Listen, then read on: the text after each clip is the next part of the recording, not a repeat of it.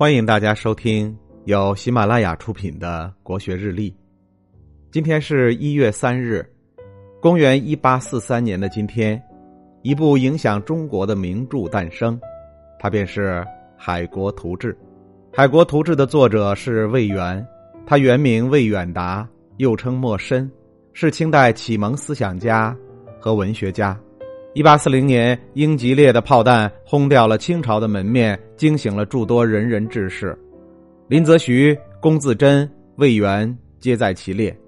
受此打击，魏源愤而著述，提出“变古欲进，变民欲慎”的变法说，并率先提出“师夷长技以制夷”的主张，开启了了解世界、向西方学习的新潮流。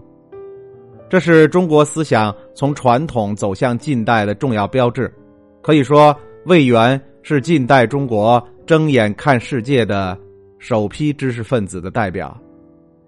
他出生的时候，康乾盛世刚好走向终点，迎来的是逐渐腐朽没落的清王朝。他所著《海国图志》本是良药，却在当时的环境下未能发挥济世之功。以夷变华的天朝心态，让朝野上下对《海国图志》嗤之以鼻，不仅被国人视为祸国殃民之作，满朝文武更是将其斥之为长洋人志气、灭自己威风。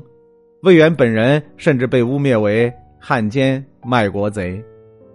然而，非常诡异的是，魏源的《海国图志》却在日本大放异彩。不仅再版数十次，而且福泽谕吉、伊藤博文等日本维新人士读罢此书，纷纷抛弃儒学，转而学习西方经典。民间学习西方的热情更由此势不可挡。清末学者梁启超在《论中国学术思想变迁之大势》一文中，认为《海国图志》对日本的明治维新起到了巨大的影响。